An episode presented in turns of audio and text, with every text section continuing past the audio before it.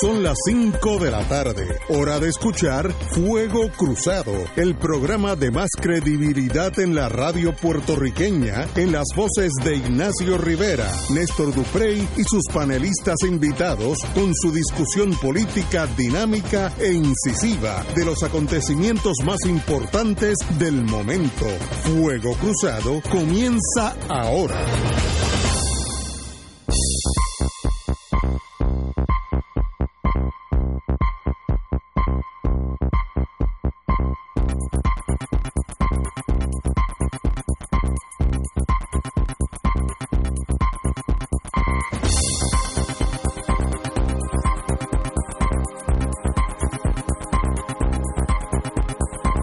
Amigos y amigas, qué bueno estar aquí hoy. La tormenta, ¿cuál es la que viene para acá? Pero va a pasar como a 120, 130 millas, Jenny, al norte de nosotros. Así que el, el domingo va a llover, pero no gran cosa. Así que, pero hay otra que hay que velarla, hay que otra que, que está también a mitad de ruta. Y también hay que velarla, muchacha. Es el último aleteo. Mira, acaba de llegar una alerta de Noticel. Ajá. Eh, digo, primero déjame ser educado. Las buenas tardes, a- tanto a ti como Buenas a y Mario. santas, buenas y santas tengan Bueno, todo. buenas y santas eh, es la intención. La intención es lo que cuenta, pero desde esta mañana, mire, bueno, usted sabe, es una, es una ruta continua eh, en la adversidad. A las 5 de la tarde, el centro del huracán Jerry estaba localizado cerca de la latitud 17.5 grados norte, longitud 55.8 grados oeste, moviéndose hacia el oeste-noroeste a 17 millas por hora, informó el Centro Nacional de Huracanes. De acuerdo al informe, se espera un movimiento hacia el oeste, noroeste, a una velocidad de traslación un poco más rápida durante los próximos días. En la trayectoria pronosticada hasta ahora, el centro de Jerry estará cerca o al norte de las islas de Sotavento el viernes y pasando al norte de Puerto Rico el sábado. Los vientos de fuerza de tormenta tropical se extienden hasta 80 millas del centro, mientras los de fuerza de huracán se extienden a 25 millas. Se espera que Jerry produzca acumulaciones totales de lluvia de 1 a 3 pulgadas con cantidades máximas aisladas de 3 pulgadas a través del norte de las islas de Sotavento, las islas de eh, Vírgenes y Puerto Rico. En cambio, para Barbuda puede dejar entre 4 a 6 pulgadas. La pobre barbuda, bendito. Sí. Una vigilancia de tormenta tropical está en efecto para las islas de Barbuda, Anguila, San Martín, Ma- eh, San Bartolomé, Saba y San Eustaquio.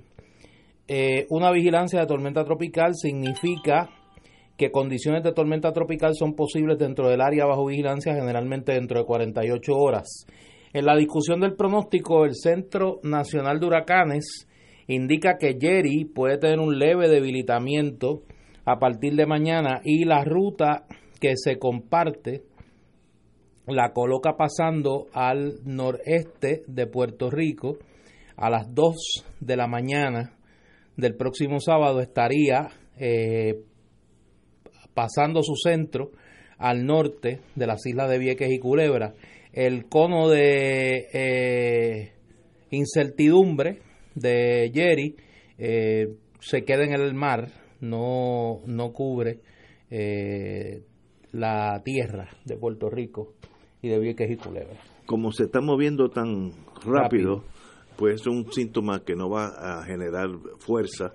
Cuando esas tormentas empiezan a moverse 8 o 9 millas por hora, es que se están fortaleciendo. Así que esta es, pues, es una tormenta, hay que velarla, porque nosotros, como dijimos, dijimos hace unos días, nuestro sistema eléctrico está cogido con imperdible, así que cualquier lluvia puede tener Hay que, hay que velarla. pero pero no no es grande no hay un problema de, de, de seguridad inmediata así que suavecito Bueno, Sí. pero tú sabes que tus antiguos colegas del mundo comercial, oye, la verdad que esas, las almas mater que tú tienes son, este, qué problemáticas son, Sí, este, hacen lo mejor posible sí, va a empezar ahora, hay una que tiene, este, las alertas con, de unas galletas y después las alertas son de otra cosa y la gente va a salir corriendo a comprar. no eh, que eso es lo mejor que le sí, pasa por eso. mira Arroz el- con golgojo, sí, lo que ese sea, tipo de cosas. baterías que no sirven Baterías que no sirven. sillas que se rompen todo eso se vende Qué grande. Oye, no llegó el Joker esta semana, ahora se salvó por la tormenta. ahora se atrasa. Tal vez no haya Qué blofero ese Douglas Lee. Tal vez no haya causa. Si no hay causa para acusar, no se acuse a nadie. Vamos ahora a tejichar. ¿Tú crees? Vamos.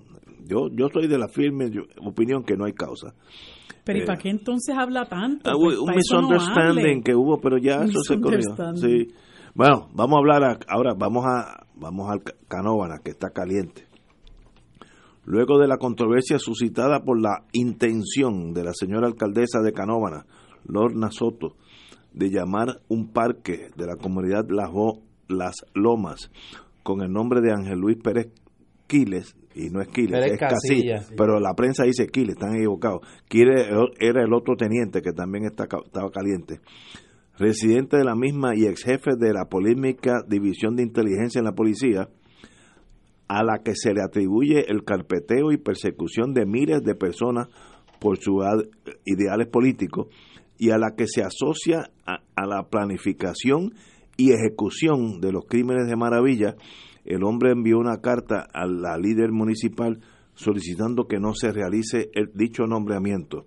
En el documento, publicado por varios medios, Pérez Casillas agradeció a Soto y a su predecesor padre, quien es su amigo, la idea de usar su nombre para honrarlo, pero añadió que, cito, la discordia no puede ser el fruto de un proyecto de tanta necesidad para la comunidad, que, que representará una mayor convivencia y paz social. Sigo citando, esa misma paz es la que me obliga a solicitarle que retire mi nombre. Me sentiré mucho más honrado y agradecido si es la buena voluntad la que supera el fanatismo las rencillas que algunos pretenden provocar y la insistencia de otros de mantener el odio frente a la conciliación. Al final de la carta, Pérez Casillas sentenció, cito, no puedo permitir que otros destruyan cuando se empeñan, cuando se empeña en construir. Eh, sencillamente, yo creo que es un paso positivo del comandante Pérez Casillas, que la, historia, pues, eh, opresiva con ciertos seres humanos y él pues tomó una decisión que de verdad que hasta el día de hoy nadie entiende el porqué de asesinar a esos dos muchachos, pero dentro de esa tragedia él tuvo ha tenido la sensatez de decir, pues mire, no me incluya, retire mi nombre de ese parque porque va a crear más más rencillas que eh, paz en, en Así que en ese sentido, positivo para el comandante y pasemos la página y continuemos como si nada hubiera pasado. Compañera. Bueno, yo creo que sí que fue un acto de sensatez. Creo que hubiera omitido otra serie de cosas que dijo, eh, que, ahora no las puedo repetir porque la, las escucho ahora cuando tú la, la, las este, mencionaste. Eh, donde tampoco hay un necesariamente una, un acto de contrición eh, con relación a lo que a lo que hizo, este, sino que meramente eh, imputa a los demás, a los que a los quejosos, no, a los que nos hemos quejado y nos hemos indignado con eso, el querer crear controversia cuando la, la controversia es él, haber permitido que eso ocurriera eh, hace varios años, porque eso ocurrió hace varios años. Lo que pasa es que ahora esto explota, por así decirlo, porque empiezan a surgir estas, estos rótulos, empezamos, empezamos a ver este, este trabajo de, de, remodelación del parque o de reparaciones del parque y ahí la gente empieza como que a, a entrar en, en razón, en cuenta de que esto está ocurriendo, pero esto ya había sido nombrado eh, con, bajo, el, bajo el nombre, perdonando la redundancia, de Ángel Pérez Casilla hace unos años. Eh, y este señor ha permitido que una cosa como esta ocurra. Si no llega a ser porque se ha creado toda esta controversia y ha habido toda esta indignación y hasta, hasta amenaza de ir a los tribunales con relación a esto, eh, pues el señor se hubiera quedado igualmente tranquilo como se ha quedado luego de todos estos años. Y es importante que el, el comandante Pérez Casillas sepa que para muchos de nosotros no hay perdón ni hay olvido con lo que ocurrió en el Cerro Maravilla, que es una, una página oscura en nuestra historia, un acto deleznable que él nunca terminará de pagarle a la sociedad. Compañero, nuestro historiador. Mira, eh, afortunadamente, este incidente que jamás debió ocurrir, eh, espero que llegue a su fin con la carta de, del señor Pérez Casilla. Lo triste de esto, y yo trato de estas, de estas cosas sacar alguna experiencia, alguna enseñanza para el país.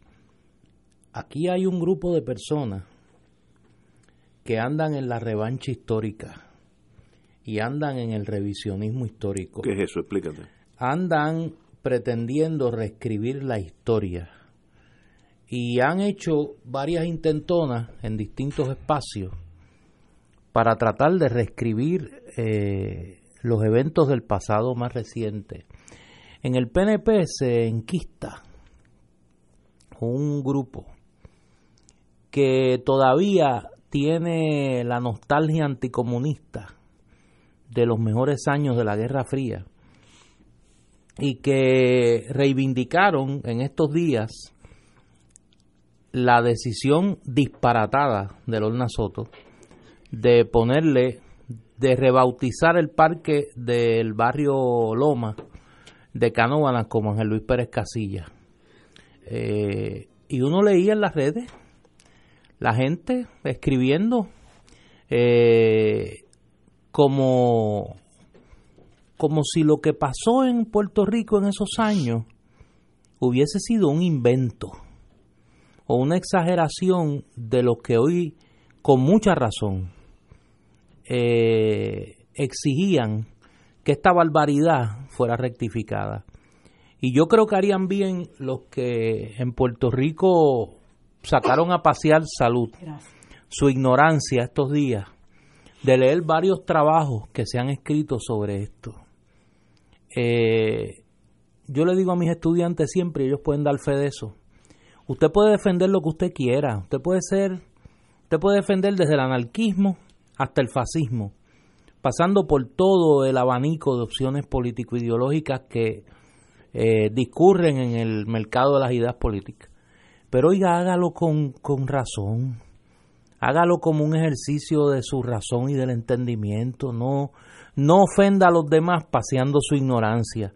Y en ese sentido, eh, yo, yo quisiera recomendar varios trabajos que se han escrito sobre eso.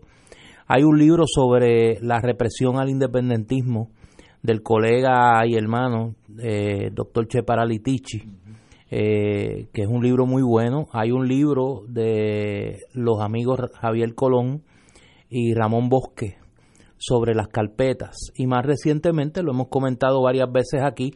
el trabajo, el libro de la doctora Maggi Marrero, colega y amiga que ha coeditado con nosotros Lluvias Borrascosas, pero que previo a eso publicó el libro Prohibido Cantar sobre la represión en el mundo del arte y la cultura durante los años de la Guerra Fría, pero que tiene una introducción y tiene eh, el trasfondo histórico de esta práctica de persecución por ideas políticas.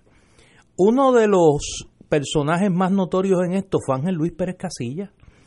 Ángel Luis Pérez Casillas comenzó como guardia raso, como chota de la inteligencia, de la división de inteligencia de la Policía de Puerto Rico, y ascendió en todo ese escalafón hasta el grado de coronel y jefe de la División de Inteligencia de la Policía de Puerto Rico en la década de los 70, junto con su protector Desiderio Cartagena Ortiz, fueron los artífices de un clima de represión y de falso terrorismo promovido desde el Estado eh, para crear aquí el ambiente, las condiciones que dieran paso a una represión voraz contra el independentismo. Menciono porque todo el mundo habla de maravilla, porque Pérez Casilla fue el autor intelectual quien dio la orden de matar, de acribillar, de fusilar en el Cerro Maravilla.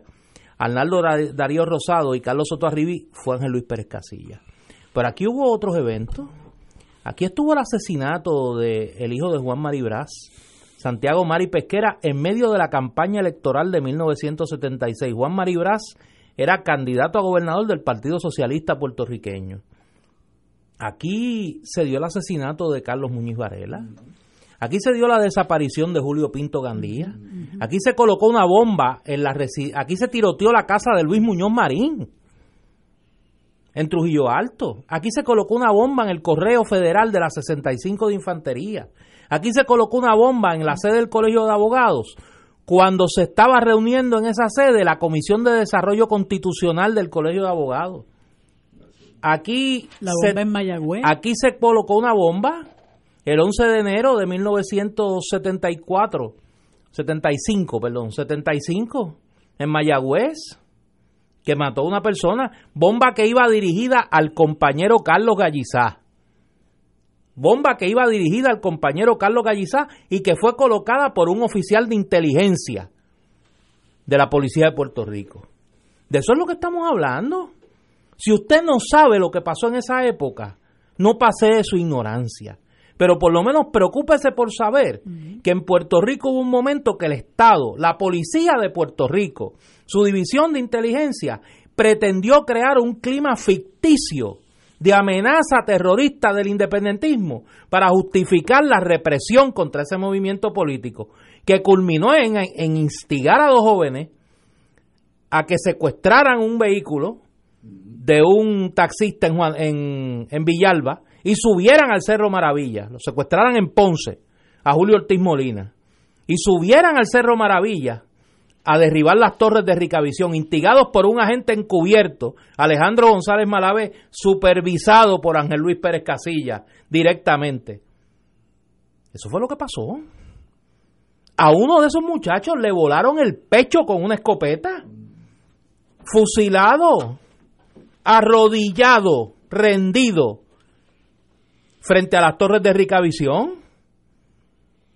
Así que, ¿cómo es posible que Ángel Luis Pérez Casilla tenga el tupe de decir hoy que todo esto es una exageración? Exageración fue promover el crimen desde el Estado con la placa de policía e amparado por los funcionarios del gobierno de Puerto Rico y del gobierno federal en aquel momento, del negociado federal de investigaciones, de la Fiscalía Federal, del jefe de la Oficina de Alguaciles Federal, el Marshal López, y de los jueces del Tribunal Federal, que protegieron e encubrieron, igual que el gobierno de Puerto Rico, los crímenes del Cerro Maravilla. Eso sí que es una desfachatez. Y que con toda esa historia y conociendo esa historia se pretenda premiar a un asesino. Eso sí es una desfachatez. En una sociedad que se premia o que se dice sociedad democrática. Vamos a una pausa, amigos. Fuego Cruzado está contigo en todo Puerto Rico.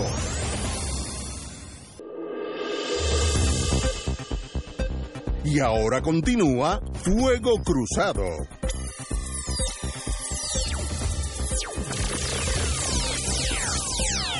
Regresamos, amigos y amigas, a Fuego Cruzado. Como dije al principio, yo creo que fue una, una decisión sabia del comandante Casilla eh, de retirar su nombre para en torno a esta plaza o como se llame, allá en Canóvana. Eh, discrepo un poco de lo que dijo, cito, me sentiré mucho más honrado y agradecido si es la buena voluntad la que supera el fanatismo, la rencilla que algunos pretenden provocar y la insistencia de otros de mantener el odio frente a la conciliación.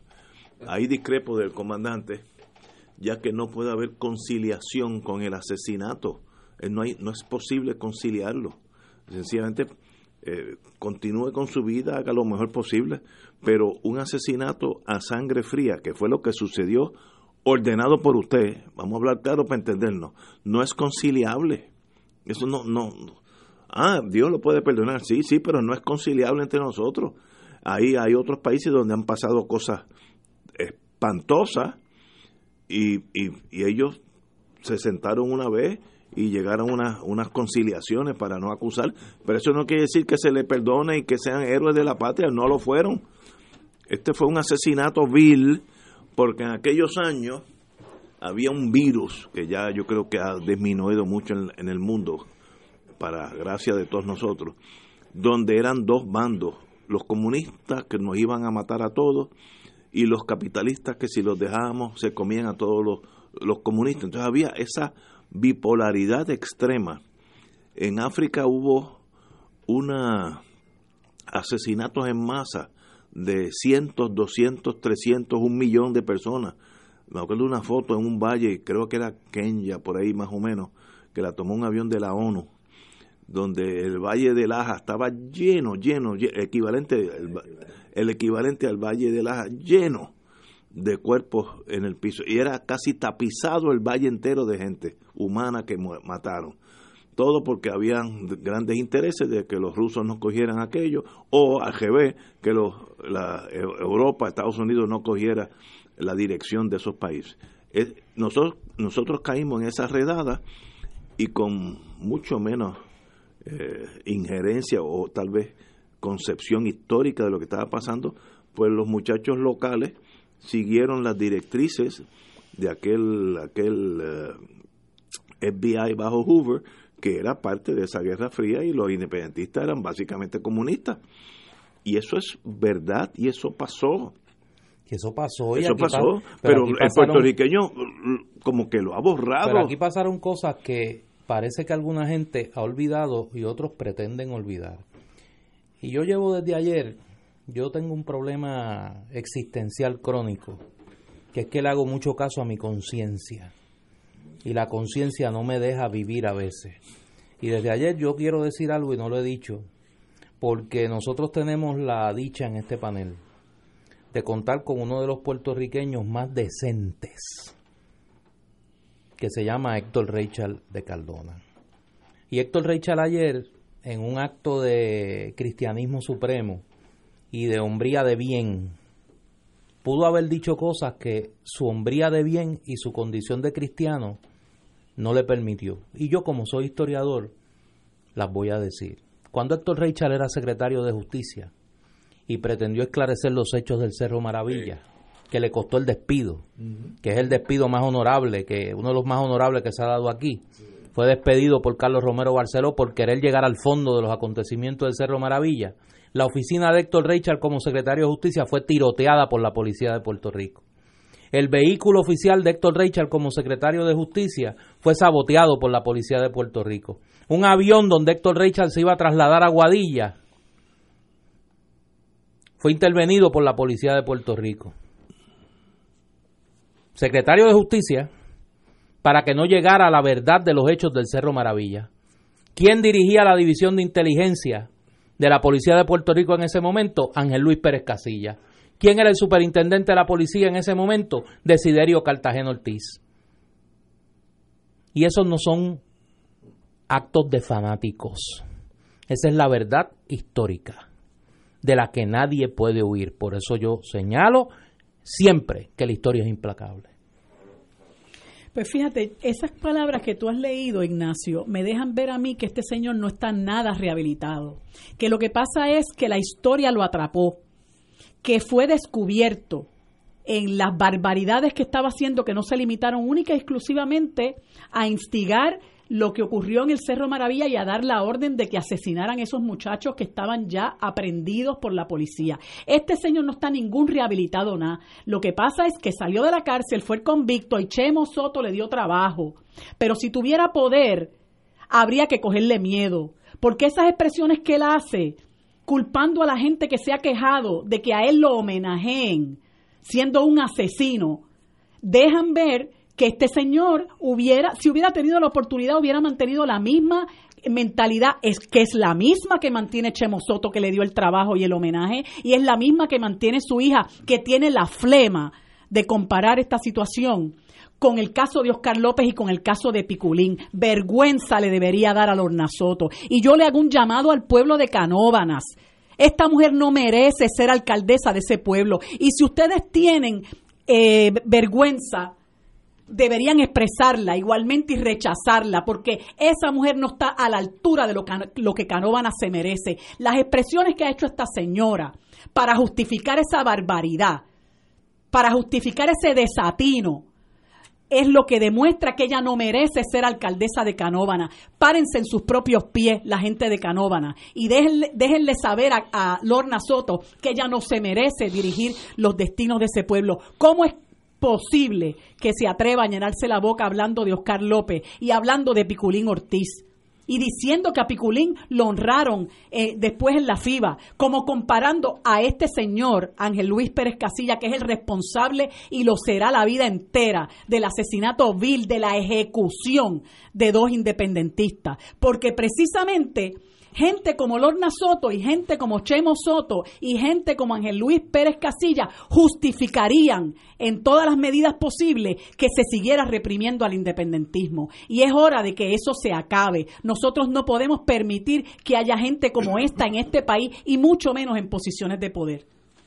Estoy de acuerdo contigo, querida amiga. Uno mira, como ya uno tiene una, una, unas canas, uno mira pensando en dónde estaría hoy Carlos Soto Arribí y Bernardo Darías Rosado, estarían casados, eh, con hijos, nietos, y todo eso se cercenó por alguien que pensó que estaba mirando la, eh, sede del comunismo en Puerto Rico, dos muchachos que estaban, si pecaron de algo, es, es de ser inocente. Y no hubiese destruido, porque los únicos que murieron en Maravilla no fueron Carlos Soto Arribí y Arnaldo Darío Rosado Puerto Rico perdió a uno de nuestros más grandes literatos, a Pedro Juan Soto, profesor de la Universidad de Puerto Rico, porque el asesinato de su hijo lo mató en vida. Y, la, y, y el esfuerzo que hizo a partir de ese momento, solo, junto con su compañera, Carmen Lugo Filippi, profesora también de la Universidad de Puerto Rico, porque se esclareciera lo que pasó en Maravilla, porque se supiese la verdad del asesinato de su hijo, lo mató en vida, lo convirtió en un muerto en vida. Ese es el costo de la Guerra Fría en Puerto Rico. Cuando la gente dice que la guerra en Puerto Rico no costó vidas, costó vidas de mucha gente, costó salud mental y emocional de mucha gente, para que venga este charlatán de Ángel Luis Pérez Casilla a decir ahora que eso es fanatismo de unos pocos. Y hubo este, este es el extremo burdo y torpe de esa división de inteligencia, pero esa división de inteligencia hizo mucho daño yendo a los patronos civiles de independentistas, diciendo, mire, usted tiene allí de, ingeniera a eh, María de Lourdes Guzmán, eh, esta señora ha ido a Cuba, así que tiene que votarla, y eso costó muchos trabajos a gente independentista. Yo soy testigo de eso, porque cuando yo estaba en General Electric, vinieron la gente de inteligencia, me acuerdo como ahora, uno tenía lentes de esos de concha eh, en aquellos tiempos, eh, y me dijeron que había un ingeniero que había ido a Cuba, imagínate qué clase de pecado haber ido a Cuba, mm. eh, y era un ingeniero de primera clase, yo me acuerdo, yo, como los general managers no tienen gran poder, lo reporté a mi, a mi jefe, que era, me dijo, mire, eso es irrelevante, es la General Electric lo que quiere un ingeniero. ¿Está funcionando como ingeniero? Sí. Pues olvídate de gesto y se quedó. Pero sí, me consta que me dieron a mi oficina, que estaba en Río Piedra, al lado de lo que era la Caribe Motors antes, para que lo despidiéramos. Y eso tuvo que haber pasado miles de veces y generó mucho sufrimiento. Y no es el caso extremo del asesinato, pero es, es caminando hacia eso, asesinando a la gente en el sentido económico, que es lo mismo a la larga. Así que no hay... Cuando Silverio estuvo aquí la semana ah, antepasada nos contó que después que él después eh, que él supo que estaba siendo carpeteado, después que recibió su carpeta, supo que la policía había ido a la empresa en la que él trabajaba como ingeniero para indicar que él era un cantante de la nueva trova, que era un subversivo, que no sé qué, y él no entendía qué a qué respondía su despido y se enteró que fue por eso. Y, y el, el, que, el que fungió de, de fiscal en las vistas del Cerro Maravilla, el licenciado Rivera Cruz, narró en, en un e-, evento que hubo a los 40 años de, del Cerro Maravilla, que en una de las ocasiones, trabajando él en el caso, él observó un vehículo que estaba cercano a su oficina y era, eh, era Rafael Moreno, el, el asesino de, de Arnaldo Darío Rosado, que lo saludó, ¿cómo está? Y él dijo, este no vino a saludarme, lo estaban vigilando y así por el estilo nosotros está trabajando hasta tarde ¿ah? ajá está trabajando hasta está tarde trabajando ¿ah? hasta tarde sí del mismo con, con, la misma jaquetonería de Ángel Luis Pérez Casillas y todos ellos verdad hasta que les pusieron las esposas entonces ahí doblan rodillas ¿ves? Este, y lo seguían hasta su casa en Bayamón. Sí, sí. Lo seguían hasta su casa en Bayamón. Y, a Héctor Richard también. No, a Héctor Richard, también. acabo de mencionar. Y la lista y la lista de toda esa represión, la lista de todos esos atentados es, es extensa. A Maribras le tirotearon la casa, eh, un centro de cuidado que, que auspiciaba el PCP también, este y, y, el, el atentado contra la farmacia que tenía doña Pupa Nazario y su esposo y la lista nosotros podemos estar aquí dos horas eh, hablando.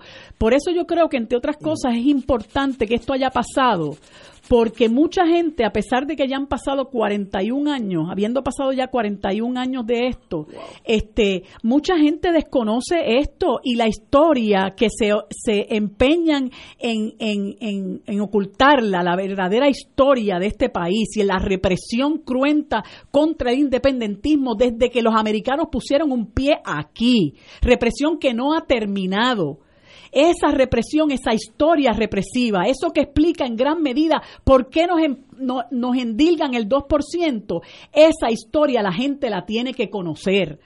Y esto es importante para que la gente sepa qué fue lo que pasó en el Cerro Maravilla y esa década del 70, que fue una década llena de represión contra el independentismo. Esa historia la tenemos que divulgar.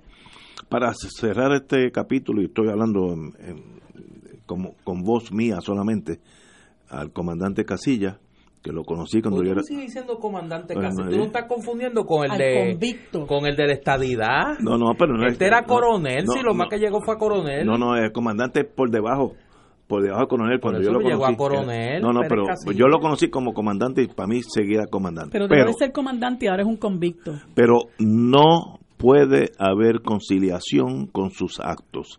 La historia lo puede eh, pasar la página, usted puede tener una vida feliz, esperemos que así sea, pero conciliar el asesinato de dos personas absolutamente desarmadas, inocentes, no puede haber conciliación, aunque seamos de ultraderecha, del partido que usted escoja, no puede haber conciliación. Y que continúe con su vida, eso es lo, lo más, lo más que se puede hacer. Muchos de esos eh, personajes de maravilla se mudaron a Florida para entrar una nueva vida. Pues mire, a veces la solución, pero conciliación jamás.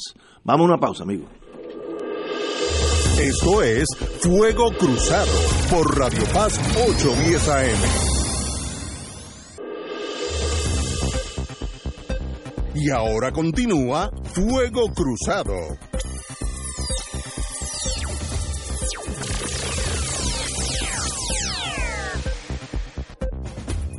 Regresamos amigos y amigas Fuego de Fuego Cruzado. Estoy muy tranquilo con mi conciencia. En su primera entrevista a fondo tras una brevísima gobernación, Pedro Pierluisi justifica su decisión de jurar al primer cargo del país y habla de su futuro político y su relación con la Junta de Supervisión Fiscal. Básicamente, el compañero y amigo Pierluisi, Pedro Pierluisi ha indicado que se enfrenta a cualquiera eh, en una primaria del PNP y que le ha, indicado que sería el favorecido. Eh, muy bien, eh, aunque la, prensa dice que evalúa aspirar nuevamente, si él dice que le gana cualquiera en las primarias, pues quiere decir que va a ser un candidato, uno de los de los candidatos y derecho tiene a volver a aspirar a la gobernación. Tiene que haber posiblemente una primaria, eh, posiblemente porque no sé si eh, Jennifer eh, todavía es candidata, el señor presidente del Senado si es candidato, que sería muy viable, o este, la actual gobernadora. Así que por lo menos ahí hay cuatro, contando a Pierluisi. Pero él, él ha dicho básicamente que la decisión de juramental fue una decisión en ley, eh, una decisión que tomó en ese momento eh, y que evalúa volver a aspirar, pero dice que sencillamente en primarias le ganaría a cualquier contendor. Así que eh, ahí, ahí tenemos el candidato Pierluisi ya en el, en el starting gate de, de esa carrera. y dice, un paso de avance sería un plebiscito a esta edad, sí o no el mismo día de las elecciones. Eh, y dice en torno al cabildeo, hay cabildeo y hay cabildeo. Imagínate. Y cómo depende, cómo, y depende de cómo lo define. No se puede criminalizar el ejercicio de la abogacía. Eh, y cito otro, estoy dispuesto a enfrentar a quien sea en el contexto de una primaria, así como en una elección general. Así que obviamente es candidato a la gobernación y le deseo la mejor de la suerte. Él perdió con Ricardo Rosselló. con Ricardo Rosselló. Debió haber ganado, nos hubiéramos economizado un montón. No, Pero- no te creas. Eh, bueno, anyway, No cantes victoria. pero ahí estamos, señores. pues esa es la, esas son es candidato, mismo plumaje. es candidato. eh, si es PNP, pues tiene que ser de derecha, no va a ser un candidato de izquierda dentro del PNP. Pero le deseo lo mejor de la suerte y en primaria que gane el que saque más votos. Mira qué fácil es. Yo creo que Pedro Pierluisi apuesta a esa ese mito de la mala memoria de los puertorriqueños, de que nosotros de aquí al 2020 nos vamos a olvidar su complicidad con la Junta de Control Fiscal, nos vamos a olvidar de su intento de golpe de Estado, nos vamos a olvidar de la defensa que hizo de sus clientes, la misma que hace ahora, él no esconde sus colores. Él planteó varias veces que él era leal a sus clientes. La lealtad de Pedro Pierluisi no es con el pueblo de Puerto Rico, es con sus clientes y con su bolsillo y con sus intereses económicos. Derecho tiene si estuviera en la vida privada, pero pretender hacerse del poder político para utilizarlo en beneficio de sus intereses económicos, como hizo ahora en esta intentona golpista, que en las setenta y pico de horas que estuvo usurpando la gobernación de Puerto Rico se encargó de empaparse de la información de las transacciones gubernamentales, particularmente en el campo económico y en el campo de las corporaciones públicas que estaban en proceso. Eh, hablaría muy mal del pueblo de Puerto Rico que nosotros considerábamos con algún nivel de seriedad que este golpista pudiese ser gobernador de Puerto Rico y en ese sentido, eh, afortunadamente, el país va a tener eh, opciones claras para poder escoger. Compañera. Fíjate, yo leí esta, esta mm, entrevista y este es otro que no se ha rehabilitado tampoco. Después de lo que pasó, después del cantazo que cogió en el Tribunal Supremo, después de, de- del escarnio público al que fue sometido por el país, él todo lo justifica. Dice que el Tribunal Supremo dijo que él actuó bien porque como la ley 7 bajo la que él juramentó eh, allá en, en- la casa de su hermana eh, eh, se presume constitucional, pues, pues está todo bien. Este dice que no se puede criminalizar la abogacía, que él este pues tiene derecho a cabildear y que tiene que derecho a hacer los eh, eh, representar sus clientes, eso es lo mismo que dice Fortuño. Y a ese y a ese son se ha eso se ha hecho multimillonario y él también eh, hay que mirar cuánto ha eh, cuánto ha crecido eh, su patrimonio desde que comenzó por primera vez como comisionado residente eh, eh, bajo el gobierno de Pedro Rosselló, pa- bajo el gobierno, no, pa- desde que fue eh, comisionado residente bajo el gobierno de Hernández eh, de Acevedo Vilá, si mi memoria no me falla. Y Fortuño. no, pero creo que fue primero eh, No, el comisionado residente bajo Aníbal era Luis Fortuño. Ah, Luis Fortuño, Es perdón. verdad, pues verdad. cuando él fue comisionado reciente por primera vez, ahí están los documentos del Congreso, cuánto comenzó a aumentar su patrimonio económico. Entonces, no solamente justifica el, el golpe de Estado que nos dio, justifica el haber el haber representado a la Junta de Control Fiscal, estar en el bufete Olili Borges, entrar en los conflictos de intereses en los que ha entrado en su ejecutoria como abogado del bufete Olili Borges, pero entonces cuando le preguntan, eh, luego de varias eh, partes de prensa, nosotros llevamos tres o cuatro eh, reportajes con relación a los contratos en la Cámara de Representantes que yo creo que aquí no puede haber un solo puertorriqueño, a no, me- a no ser que usted sea ciego o fanático, que no se haya escandalizado con este esquema. Y él dice que él prefiere esperar a que el presidente de la Cámara se exprese eh, al respecto. Y que debe regir el mismo principio de que, de que haya control para todas las ramas del de gobierno, no solo a la, a la ejecutiva, porque son fondos del pueblo. Entonces le preguntan con relación a la Universidad de Puerto Rico, esto es para que la gente vea qué es lo que nos espera con, con, con el que dice que Puerto Rico va a echar hacia adelante bajo su mando. Le preguntan sobre la Universidad de Puerto Rico diciendo que hay un que es la palabra que utiliza Benjamín Torres Gotay en la pregunta que una de las medidas más controversiales de la Junta fue el recorte violento al presupuesto de la UPR. ¿Usted hubiese consentido eso? Y él contesta, veo que la universidad está pudiendo echar hacia adelante dentro de las circunstancias y lo está logrando. Imagínate. Así que con eso es que nosotros estamos bregando. Este señor es más de lo mismo.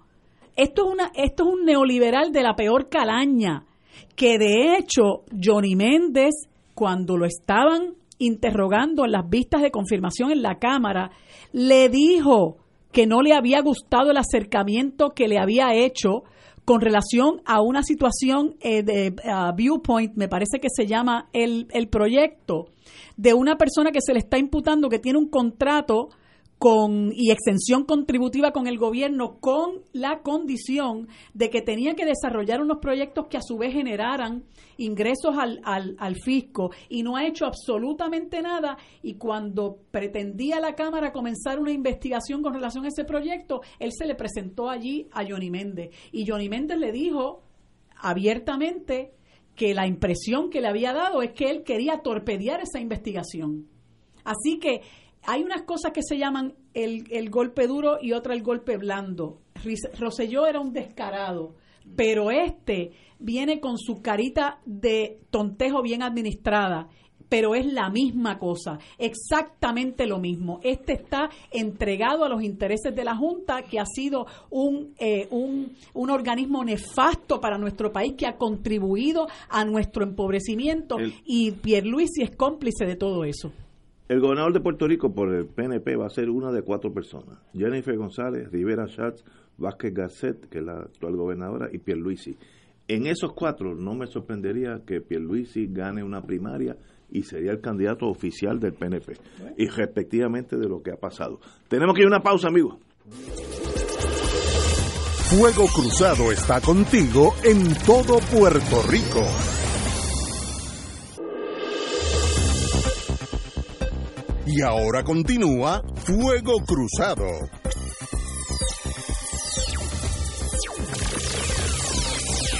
A las 6 de la tarde vamos a hablar de la problemática que se enfrentan la posible consolidación de empresas navieras o, o portuarias en la bahía de San Juan que básicamente tendría el efecto de un monopolio de un 80% del mercado naviero tendría que en esta nueva compañía.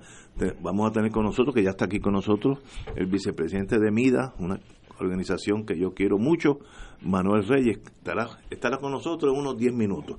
Oye, eh, Ignacio, te voy a pedirte eh, tu indulgencia para hacer un anuncio, tipo Marilu Guzmán, eh, pero es que, que es un anuncio que me llega muy cerca y antes de que se me olvide como ayer, pues quiero hacerlo.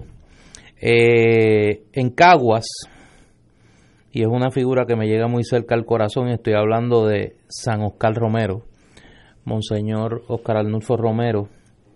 Eh, en Caguas, este próximo viernes, mañana, el viernes 11 de octubre, perdón, perdón, el viernes 11 de octubre, a las 7 de la noche, en el Newman Hall, el centro Newman Hall del Colegio Notre Dame de Caguas, se va a estar celebrando el 42 aniversario de la Red de Esperanza y Solidaridad de la Diócesis de Caguas y el primer aniversario de la canonización de San Oscar Romero.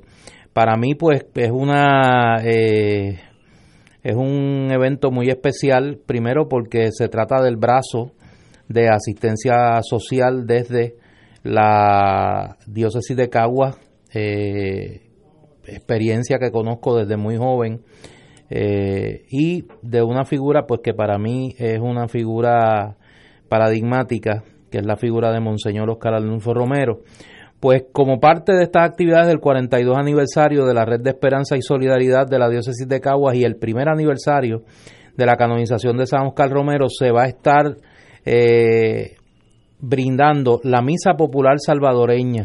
Esto es una composición musical que le ha dado la vuelta al continente, es del autor Guillermo Cuellar Barandiarán y es la misa eh, musicalizada eh, con las alegorías eh, pertinentes a la figura de Monseñor Oscar Arnulfo Romero, San Oscar Romero.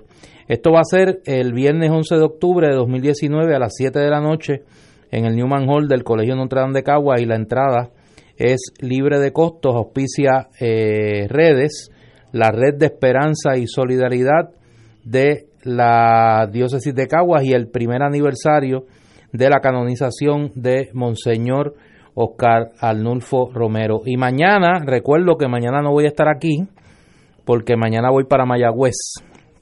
Mañana presentamos a las 6 de la tarde Lluvias Borrascosas, el libro Lluvias Borrascosas, coeditado por la doctora Maggi Marrero, el amigo José Sánchez Jorge y este servidor en el museo, en la Casa Museo Pilar de Filló a las 6 de la tarde. Así que mañana me va a sustituir aquí el hermano Luis Vega Ramos, que espero que se porte bien, eh, porque yo voy a estar en Mayagüez, pero saludar allá a las amigas y amigos de la Sultana del Oeste y particularmente, ¿por qué no decirlo?, a las compañeras y compañeros del movimiento Victoria Ciudadana. Ajá, muy bien. Pues claro. eh, ahí hay algo de esperanza. sí, señor. No, no, ahí no hay algo, ahí hay mucha esperanza.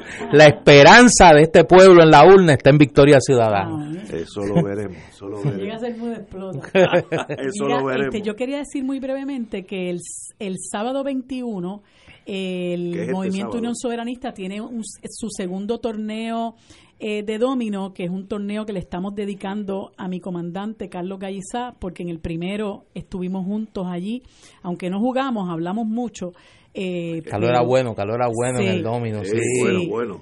Sí, y entonces pues le estamos dedicando este torneo a mi querido, a nuestro querido Carlos Gallizá.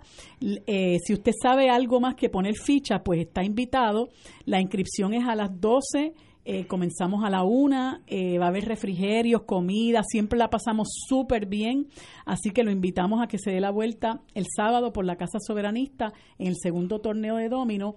Y si usted quiere eh, visitar Lares el próximo lunes y no quiere guiar y quiere compartir y pasarla bien, tener una buena, un- una buena travesía hacia Lares, eh, nosotros tenemos unas guaguas también que salen el lunes a partir de las 8 de la mañana por 25 dólares, que es el donativo, pues usted va a tener refrigerio eh, y una buena compañía y no tiene que guiar, ida y vuelta y siempre la pasamos bien en la gira patriótica hacia el altar de la patria.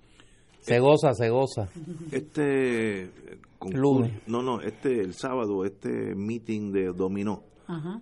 Dijiste que era la Casa Soberanista. Sí. ¿Dónde queda? En la placita Roosevelt, frente a la placita Roosevelt. A paso Y el, y, el, y el lunes salimos de allí también, hacia Lares. Pues, Van para Lares. Sí, el lunes. Ah, de- y déjame decir algo, porque si no Tamara me va a regañar, Tamara Yantín del Candil. El lunes en Lares, en los actos del aniversario de la Revolución de 1868, va a estar la Claritienda. La Claritienda se traslada allá a, al altar de la patria y las lluvias borrascosas van a estar allí también. Eh, las amigas Maribel Franco y, y Tamara Yantín eh, van a estar allí y pues para aquellas y aquellos que van para Lares y no han adquirido lluvias borrascosas y no pueden ir a Mayagüez el viernes, pues el lunes en Lares es una gran oportunidad. Yo voy a estar aquí, eh, mi grito es acá. Nuestro grito. Señores, tenemos que ir a una pausa. Son las 6 de la tarde. Fuego Cruzado está contigo en todo Puerto Rico.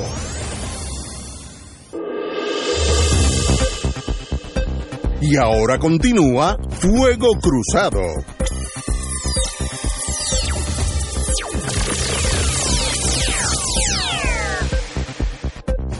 Amigos y amigas, eh, hemos traído a nosotros un recurso extraordinario de MIDA, la Asociación de Industria y Di- Distribución de Alimentos. El, el MIDO original era mayoristas e importadores de alimentos, pero ahora es Cámara de Mercadeo, Industria y Distribución de Alimentos. Muy bien. Tenemos con O sea, nosotros, cuando tú hablas de originales, en la época de Mía, Ignacio. mía. Exacto. yo estuve allí 10 años de mi vida y conocí mucha gente buenísima. Ah. Manuel Reyes, vicepresidente ejecutivo de MIDA, está con nosotros. porque hay muchas noticias que como estamos hablando cosas técnicas, pues ni uno mismo entiende muy bien. Y yo sé que Mida se ha dedicado a, por lo menos plantear su punto de vista. Hay un, el Departamento de Justicia de Puerto Rico evalúa los reclamos que le hizo hace cinco meses la Cámara de Representantes, resolución 137, a fin de determinar si el acuerdo cooperativo de dos empresas navieras que da paso al nuevo al, al Puerto Nuevo Terminal crearía un monopolio portuario en Puerto Rico. Como todos sabemos, la gran mayoría de los comestibles nuestros entran por San Juan, eso, es un hecho cierto, y si, si, se, si se crearía un monopolio, pues teníamos, tendríamos otro problema más que enfrentarnos. Eh, la Oficina de Justicia, vía Asuntos Monopolísticos está evaluando esta presentación. Esto sería el consolidar Puerto Rico Terminals y Luis Ayala Colón, eh, que operen el puerto marítimo, establezcan procedimientos operacionales para el terminal y fijen tarifas, cargos y prácticas competitivas nada más con el testigo. Manuel, explica a nosotros qué es lo que está pasando y cuál es la posición. Una vez que expliquemos cuál es el, si es peligro inminente y luego qué es la posición de Mida. Bienvenido. gracias, gracias y, es importantísimo que nos hayan invitado y lo agradezco enormemente. Eh, yo eh, pienso que esta es una de las de las cosas que están en el ambiente de Puerto Rico más importantes y desgraciadamente, eh, a pesar de que nosotros somos una isla, vivimos de espalda a esa realidad. Eh, aquí estamos hablando no solamente de lo que entra a Puerto Rico, sino de lo que sale. O sea, básicamente toda la economía de Puerto Rico pasa por esos muelles.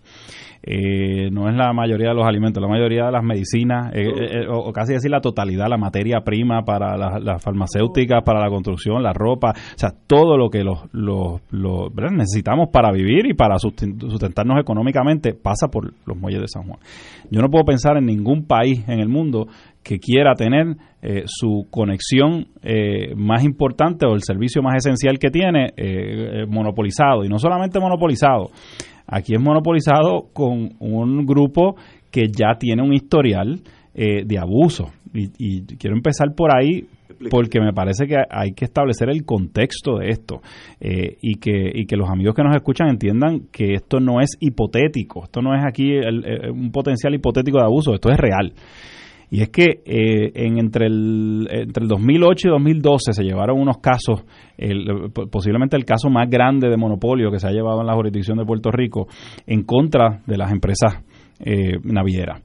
Y todas menos una de las domésticas admitieron culpa.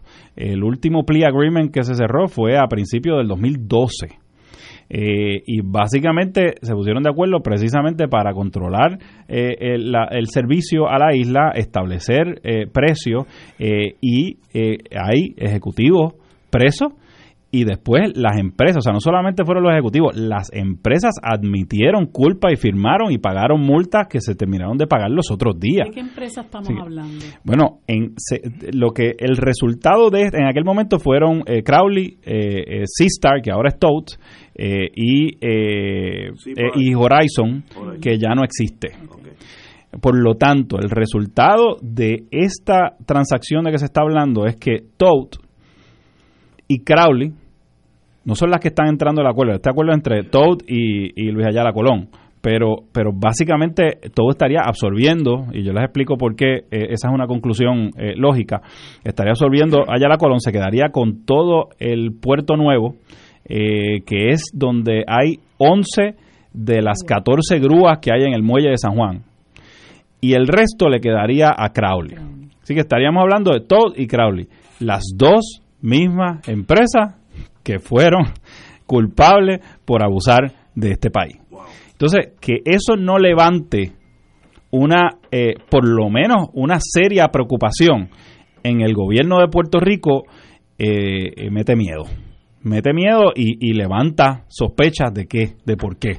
y yo creo que esto es algo que, la prensa debe, debe seguir insistiendo. Nosotros lo vamos a seguir haciendo en protección de nuestros socios importadores, pero sobre todo también de los consumidores. Así que, eh, ¿verdad? Esa es, esa es la generalidad y el efecto que como dije, no es hipotético, ya tenemos ahí una experiencia eh, con, con, estas mismas empresas. Y eh, yo no conozco a nadie que monopolice para bajar precio. Eh, y como y como se dice en economía, todo el análisis económico va, está basado en el comportamiento racional. Y el comportamiento racional te dice que si yo tengo poder eh, monopolístico de influenciar el precio, de poner el precio que yo quiera y de, pues lo voy a utilizar. Irracional sería no utilizarlo. Así que pues es evidente. Pero el asunto es que el, el, este acuerdo eh, y también poniendo en contexto, esta empresa eh, Toad, eh, en el 2016, en el, en el, muelle de Puerto Nuevo, habían en ese momento por lo menos tres eh, operadores del terminal marítimo. Toad operaba sus propios barcos y le bajaba la mercancía. Estaba Intership y estaba Luis Ayala Colón. En el 2016, Toad hace un acuerdo similar a este, un supuesto joint venture agreement, con Intership inmediatamente hacen ese acuerdo, le compran a Intership su parte y lo sacan del medio. Y básicamente se quedaron con toda esa parte del puerto. Ahora están haciendo entonces un otro joint venture agreement, supuestamente un acuerdo cooperativo con Luis Ayala Colón. Eh, estamos hablando de dos empresas de un, de, un poder eh, económico bien dispar, un monstruo versus una empresa familiar local. Eh, y con el historial que ya les mencioné, que en el 2016 ya lo hicieron, pues no tenemos por qué pensar otra cosa que que Todd se va a quedar eventualmente con la totalidad del muelle de Puerto Nuevo. No sé si me ibas a preguntar algo. ¿Qué es lo que motiva a estas dos empresas? ¿Cuál es la versión de ellas, de ellos, de que se debe aprobar esta, esta consolidación. ¿Cuál es la historia de ellos? Bueno, ellos entienden que es que sería más eficiente, más, productivo, eh, y van a ser más eficientes y más eh, supuestamente, ¿verdad? Y, van a ser y van a ser más productivos. El, asunto aquí es que esto no se ha discutido, eh, ¿verdad? No se ha discutido con nadie. O sea, esto es un, un asunto de alto interés público y sin embargo se hace un contrato privado, se somete a una agencia federal eh, y el gobierno de Puerto Rico ha estado totalmente ajeno, eh, o, por lo menos eso dice, que ha estado ajeno a esta, a, esta transacción y que no tiene nada que decir sobre ella. Esas dos compañías fueron al Federal Maritime Commission, o como se llame. ¿Y qué, dijeron esa empresa Esta, esa es otra de las, de las interrogantes y de lo que empieza a generar dudas y suspicacias aquí por, por eh, la... la ¿verdad? Hay, hay una, una mendacidad en las cosas como se están diciendo. Eh, este acuerdo, por definición, este tipo de acuerdo, donde dos competidores se ponen de acuerdo para establecer precio y para trabajar en conjunto, por definición viola las leyes de monopolio. Las empresas en Puerto Rico, dos competidores, no se pueden reunir en una mesa para ponerse de acuerdo, repartirse clientes, repartirse mercados, repartir... Eso es obvio, ¿verdad que sí? Es obvio. Es obvio. Así que eh, este tipo de acuerdo no, no puede darse en nuestro sistema, ni federal ni local. ¿Qué pasa? Esas leyes tienen excepciones y ellos van al Federal Maritime Commission para acogerse a alguna excepción que está bajo el Shipping Act que de alguna forma le daría protección a ese acuerdo de las leyes de monopolio, antimonopolísticas, que hay excepciones. ¿Qué pasa? El Federal Maritime Commission, después de eh, investigar y analizar el asunto, hace una determinación que, que se ha eh, malinterpretado Eh, a propósito. Eh, a propósito, porque es que es, que es casi imposible y voy a leer, el, puedo leer el, las expresiones concretas del Federal Maritime Commission. Pues el Federal Maritime Commission lo que hace es que dice, primero, los comisionados no nos pusimos de acuerdo de si tenemos jurisdicción o no. Categóricamente, eso es lo que dice. No se pusieron de acuerdo si tienen jurisdicción pues no pudieron haber aprobado nada. Exacto. Porque si no me puse de acuerdo ni siquiera si tengo jurisdicción, ¿cómo yo voy a argumentar que aprobé algo? Eh, segundo, dicen, bueno, y entonces no tenemos tampoco. Suficientes, suficiente información y suficiente data para ir a un proceso de injunction para detenerlo. Y esto se debe a que ellos tienen una jurisdicción limitada. Ellos no aprueban eh, ni pueden parar algo por su propia... O sea, ellos no pueden emitir una resolución y detener algo. Ellos tienen unas limitaciones y tienen 45 días eh, para tomar la determinación de si van a llevar un injunction. Pero como no se pusieron de acuerdo si tienen jurisdicción y no tienen elementos de juicio, dijeron, para llevar un injunction, pues no lo pueden hacer. Ahora, lo tercero que dicen es, pero esto nos genera serias preocupaciones. No dice preocupaciones, dice serias preocupaciones, por lo que vamos a establecer un proceso de monitoreo, eh, eh, ¿verdad? Un poco más allá de lo que usualmente eh, ellos tienen, porque ellos tienen procesos de monitoreo regulares, etcétera. Así que quien pueda interpretar que eso es una aprobación pues, pues, pues no sé, no, no, no sé eh, cómo, cómo uno lo podría, lo podría catalogar. Y ellos apuntan a que el Estado es el que debe entonces decidir. O, o le pasan la jurisdicción al Estado. Si yo no, me acuerdo. Desde nuestra perspectiva, una vez no tienes la protección, revierte al Estado de Derecho General que es que está prohibido ese tipo de prácticas y por lo tanto la, la, la, ley monopolística local y la federal serían las que las que apliquen. Y el, Estado es el que tiene que hacer valer esas leyes entonces. Claro, pero aquí la preocupación enorme es que el gobierno de Puerto Rico no ha podido esbozar que o no ha podido aclarar que está opuesto a que esto ocurra. Y entonces ha dejado, eh, y entonces insiste hoy, ¿verdad? cambiaron un poquito el tono, que es bueno, ¿verdad? te quiero reconocerlo, pero, pero realmente no me queda claro si es un cambio de sustancia o un cambio simplemente, eh, eh, ¿verdad? semántico. porque al hablar de que el federal, que le van a pedir una aclaración al Federal Maritime Commission sin decir nosotros estamos opuestos y le vamos a expresar nuestra oposición al Federal Maritime Commission, pues de cierta forma uno podría interpretar que están deseosos de que el Federal Maritime Commission sí apruebe la transacción para lavarse las manos.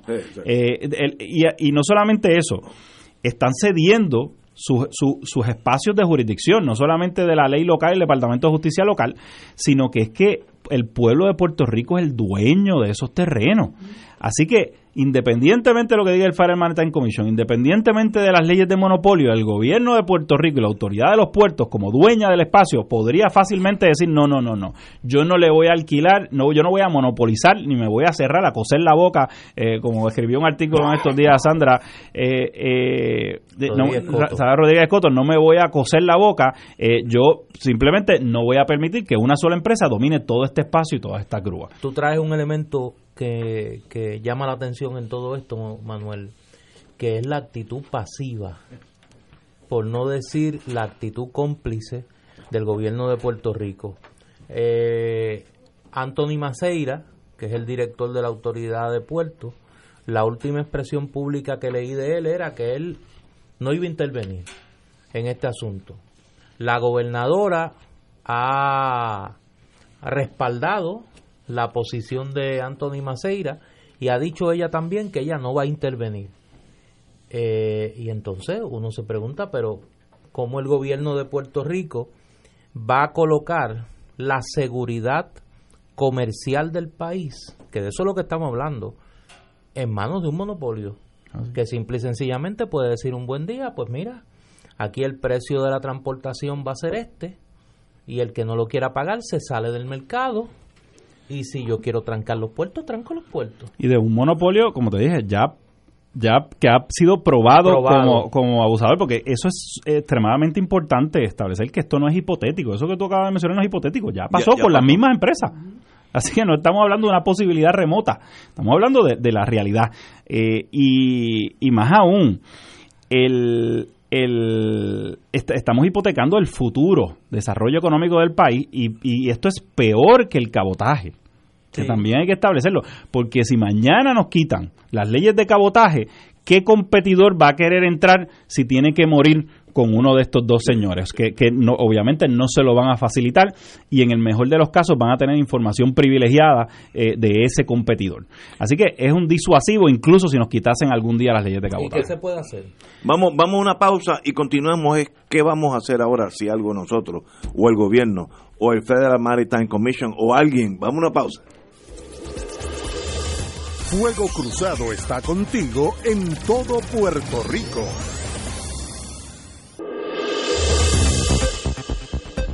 Y ahora continúa Fuego Cruzado. Regresamos amigos y amigas. Eh, eh, estamos hablando con el distinguido licenciado Manuel Reyes, vicepresidente ejecutivo de MIDA, y estamos hablando del caso de las navieras donde aparentemente se, se mueven hacia una consolidación de dos empresas que tendrían si bien dijiste, Manuel, un 80%. Bueno, las que están en esta transacción tendrían como 80, pero el resultado de esto es que dos empresas van a tener el 100. Ah, veo. Así que no sería 80. Sería no, no, sería, exacto. Todo y Crowley van a tener el 100% del manejo de los terminales, carga doméstica, internacional, todo. Lo que entra, lo que sale, todo va a pasar por las manos de O sea, que el pueblo va a ser rehén de estas dos Pero fíjate. empresas que ya tienen su historial de monopolio y de... Ah, sí. Y si viene un barco de carga que no fuera de esas dos empresas, Pues tiene que contratarlas a ellas para que le den el servicio y le bajen la Y el- mercancía. y el- y y el- tienen que ajustarse al horario y a los precios que ellos exacto. establezcan. Y tienen que Oh. darle la información confidencial que les va a permitir a ellas competir mejor contra esa. Porque fíjate que nosotros en, en febrero sacamos un estudio del tema de cabotaje donde se demostró que la carga internacional, traer un contenedor internacional es eh, eh, 151% más barato internacional que doméstico, que traerlo de Estados Unidos. Y, y obviamente el, el argumento nuestro es que eso es por el cabotaje. Pero da igual. El asunto es que ahora eh, una de esas domésticas eh, va a tener control sobre los costos y va a tener información de esas internacionales, que son eh, un poco el alivio que tienen los importadores ahora o, el argumento que, se que ellos mismos han dicho, pues si, si no quieres pagarlo, pues búscate, vete por lo internacional. Pues ahora esas domésticas van a tener control de los precios y van a tener toda la información de las internacionales también. Eh, esto es el equivalente a que si el aeropuerto, en vez de habérselo privatizado una empresa eh, que opera aeropuertos solamente, y que por lo tanto tiene, aunque podamos tener diferencias, ¿verdad? Si, si, si eso es bueno o malo, pero por lo menos tiene interés de que vengan más líneas aéreas porque más dinero hace seguro. versus habérselo rentado el aeropuerto a una línea aérea solamente, Sí, sí. que va a tener interés en disuadir que otras vengan y en el mejor de los casos va a tener información privilegiada para poder competir mejor con esas otras empresas. Pregunta Manuel, ¿esas compañías internacionales qué por ciento del mercado están manejando ahora mismo? Eh, bueno, el, el- el parte Debe ser de un un un sí, la, la ciento in- bajito, sí, ¿no? la inmensa mayoría que nosotros traemos es de Estados Unidos. O sea, el, el comercio es, es fundamentalmente de Estados Unidos.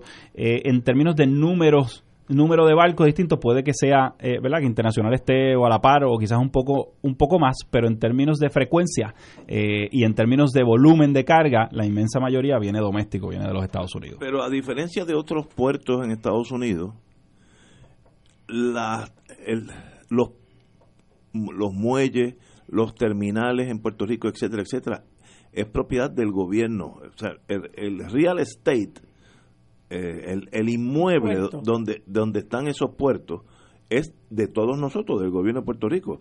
Así que no podemos decir es una transacción privada porque están esos dos entes privados están actuando sobre mi propiedad, la de Puerto Rico. claro Así que yo tengo ju- jurisdicción, eh, de, co- como yo digo, código civil, no hay, no hay que especular mucho, yo soy el dueño de eso.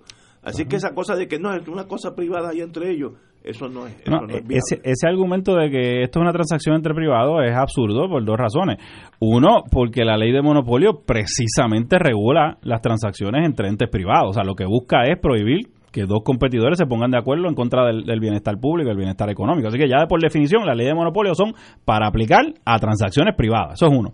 Y la otra es lo que tú mencionas, que el, que el puerto es del pueblo de Puerto Rico, es de la autoridad de los puertos y no hace sentido y, y, y- y entonces incluso argumenta, no, porque ellas van a seguir operando separadas, etcétera. Sí, pero ya tú tienes conocimiento de lo que está pasando y tú eres el dueño y en esos contratos de arrendamiento y ya lo pude corroborar con alguien que los ha tenido. Hay una cláusula que prohíbe la cesión de los contratos sin autorización escrita de la autoridad de los puertos. Por lo tanto, la autoridad de los puertos tiene mucho que decir en todo este tipo de eh, en Y todo este tipo de seguramente está asuntos. consintiendo. eh, es Bueno, algo. Todo todo apunta sí. a que sí lo sabían y a que sí lo consienten, porque cuando no pueden esbozar una postura en contra y un poco se van por la tangente, no, que eso es el Federal Maritime Commission, que nosotros no tenemos jurisdicción. Está bien, pero dime qué tú piensas. Después bregamos si el Federal. Dime primero qué tú piensas, dime si tú te opones. Dime si tú tienes serias preocupaciones como el Federal Maritime Commission ya dijo que tiene con esta transacción. Por lo menos vamos a empezar por ahí.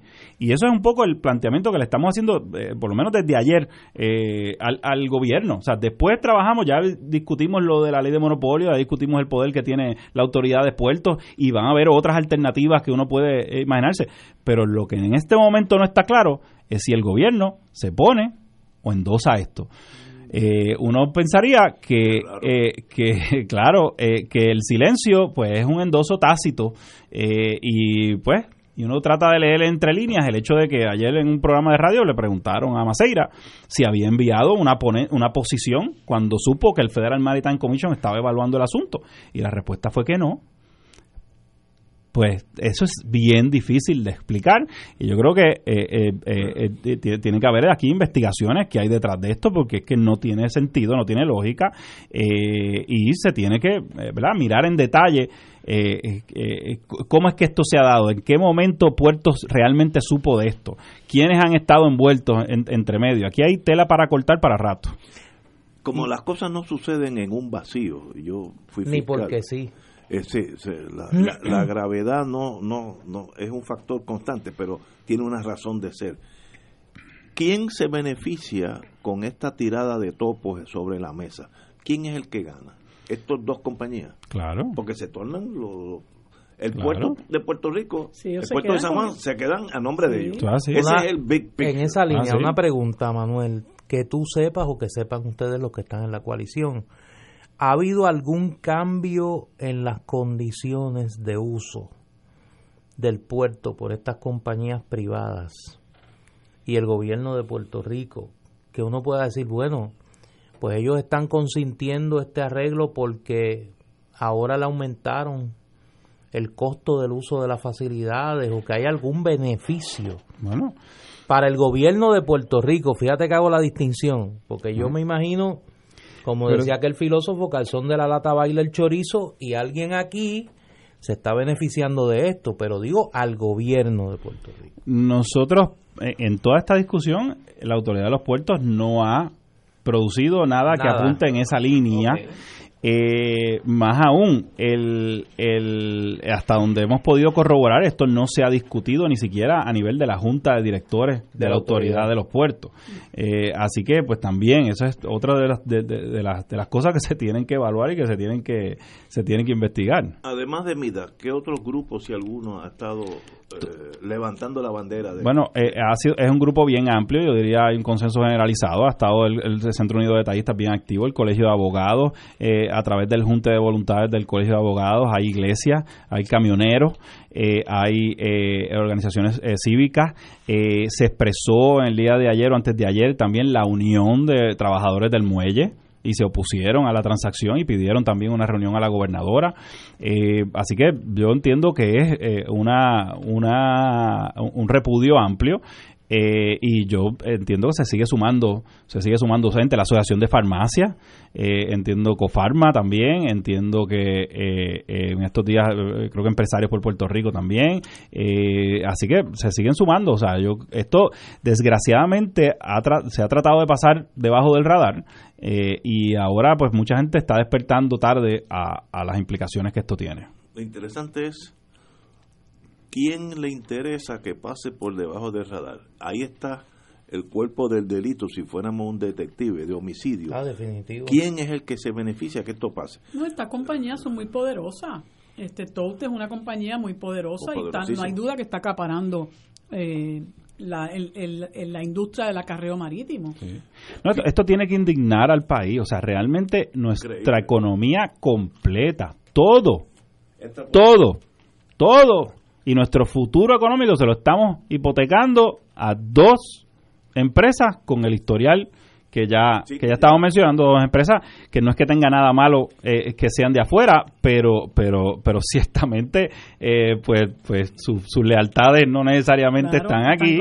eh, están aquí y ya pues tienen esa más allá de la de la de la de la entrevista o la reunión con la gobernadora qué otros pasos se han, se han, se han contemplado para evitar esto? Bueno, pues ciertamente la Oficina de Asuntos Monopolísticos local, eh, la Autoridad de los Puertos, las otras alternativas es el Departamento de Justicia Federal y el Federal Trade Commission, eh, y es algo que se está evaluando, y en último caso, pues puede haber una acción privada eh, en los tribunales en contra de estas transacciones, pero todas esas cosas eh, cuestan y, no son no son no son fáciles ni, ni rápidas. Tengo una pregunta que me hacen aquí y la he recibido por varias vías desde, desde que comenzó esta discusión. Que ustedes sepan, ¿tiene algo que ver esta transacción con la conversión de las termoeléctricas de la Autoridad de Energía Eléctrica a gas natural? Y que se desde hace tiempo se viene hablando de la posibilidad de desarrollar un terminal para ese fin.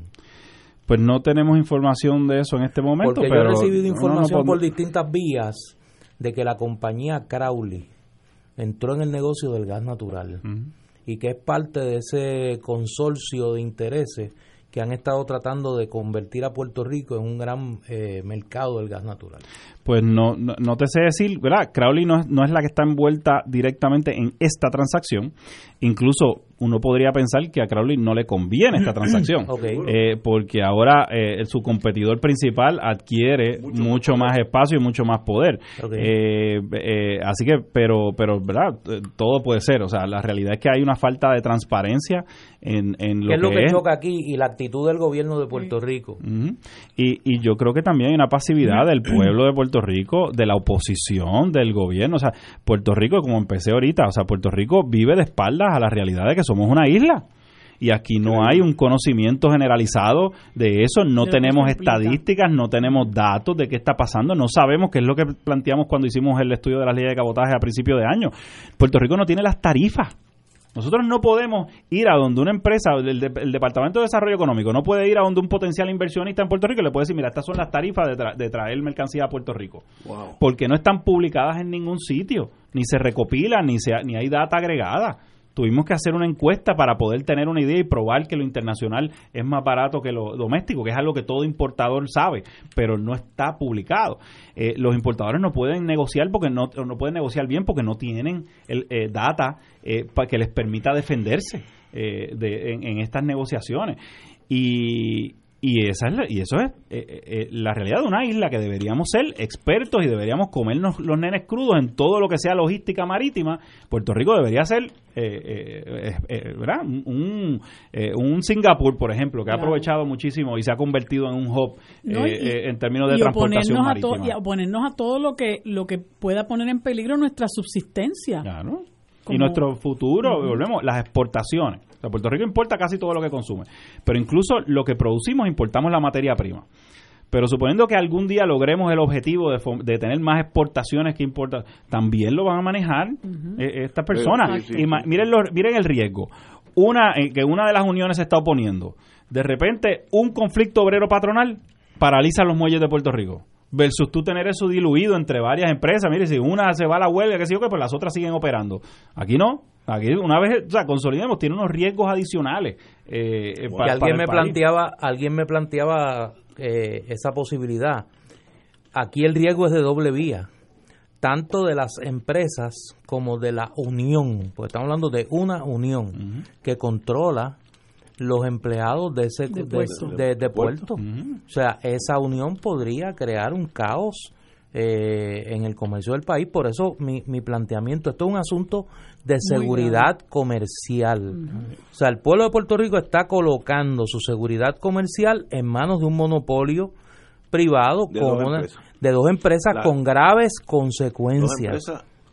con que ya no, no y que ya se les ha empresas delincuentes. ya se les ha aprobado sus prácticas monopolísticas.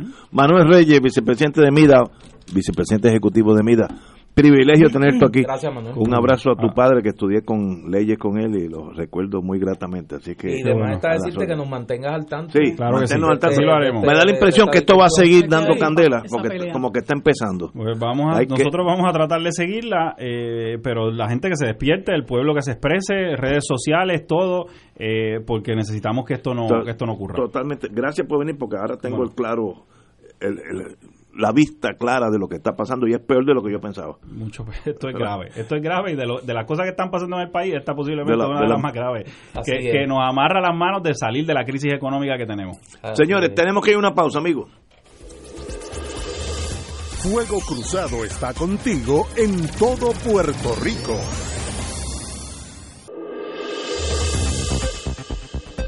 Y ahora continúa Fuego Cruzado.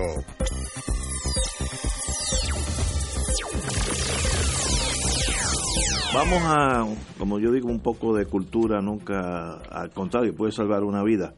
Y tenemos con nosotros el distinguido amigo José Rafael Cos. En In other words, Papo Cos. Bienvenido, Papo. Ay, gracias por darme la oportunidad, Ignacio. Un placer conocerte personalmente. Privilegio estar que estés aquí conmigo. José Martí, Guerrero del Amor, háblame de ese libro tuyo sobre la figura mundial de José Martí. Sí, básicamente es el producto de mi tesis doctoral para el Centro de Estudios Avanzados de Puerto Rico y el Caribe y es una dimensión de Martí que no se estudió antes propiamente. Martí es muy conocido universalmente como un político, un poeta, un escritor, un maestro, pero la fase espiritual de, su pensamiento espiritual estaba dispersa en toda su obra. La obra de Martí son 28 tomos de 800 páginas. Esa es la obra de, de, José Martí, pero también hay otros 28 tomos, que es la edición crítica de José Martí, que es el contexto histórico en que se escriben los primeros 28 tomos. O sea que realmente la, su obra está eh, sintetizada en 56 tomos de 800 páginas. Es un, es un pensador que está muy vigente también. Por ejemplo, se están celebrando conferencias internacionales sobre el pensamiento de Martí, donde van 600 delegados de 40 países del mundo. Pero no se había estudiado, ya van por cuatro conferencias internacionales, no se había estudiado el pensamiento espiritual de Martí, por muchas razones.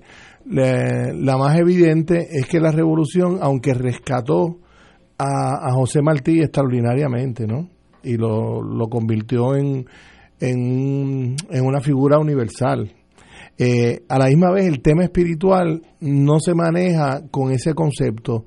Eh, la ética, la moral, la virtud, hacer el bien, el amor, pero a la hora de tú encontrar un texto de que estudia históricamente el pensamiento espiritual de Martí no existía. Yo tuve esa oportunidad en, en La Habana y estoy bien contento porque la respuesta ha sido muy buena. Tuve un año y medio allá sin venir acá estudiando. Claro, fui por otras razones también, pero, pero año y medio me dediqué mucho tiempo ahí a investigar su obra.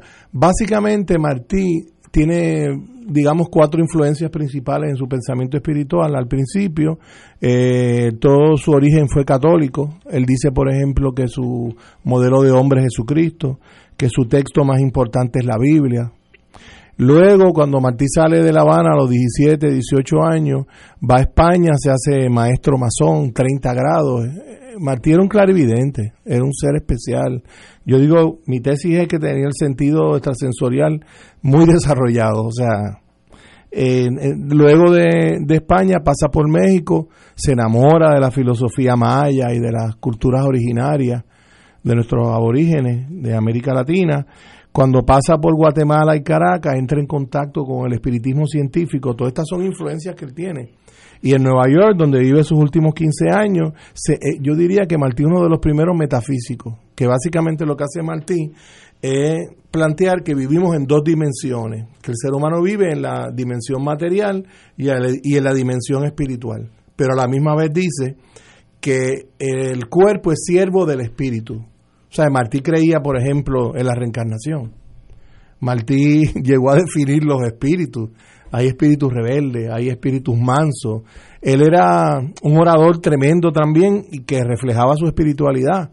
Martí hacía llorar a la gente hablando. Empezaba hablando bien bajito, iba subiendo y como que, como que algo se apoderaba de él y los tabaqueros cubanos y puertorriqueños, que eran los que más lo apoyaban, ¿no? En su lucha por la independencia de Cuba. Estamos ya en los 1890 en adelante, pero antes también. Decían, yo no entendí mucho lo que dijo ese señor, pero yo muero por él. Entonces tiene una dimensión espiritual con relación a la guerra también. Por ejemplo, Martí eh, acuña la frase, la guerra sin odio. ¿Sabes lo que se llama Martí? En la madrugada, en los dos, dos meses y medio que estuvo en Cuba, cuando fue a morir realmente, Martí esperaba que viniera la madrugada iba, y iba a curar los heridos españoles que estaban en el campamento. ¿Tú te imaginas qué clase de hombre era esa? Para que no lo viera, se levantaba temprano en la madrugada para ir a curar con yodo a los soldados enemigos. Y todo desarrolla toda esa teoría también de la guerra sin odio. él no era socialista, no era marxista, eh, su frase más famosa es con todos y para el bien de todos. O sea, él, él, fue más allá de la lucha de clase y bueno, este, hay que estudiarlo porque Martí yo digo que si Bolívar fue el libertador de América Latina, Martí podríamos decir que fue un libertador espiritual, no solamente político.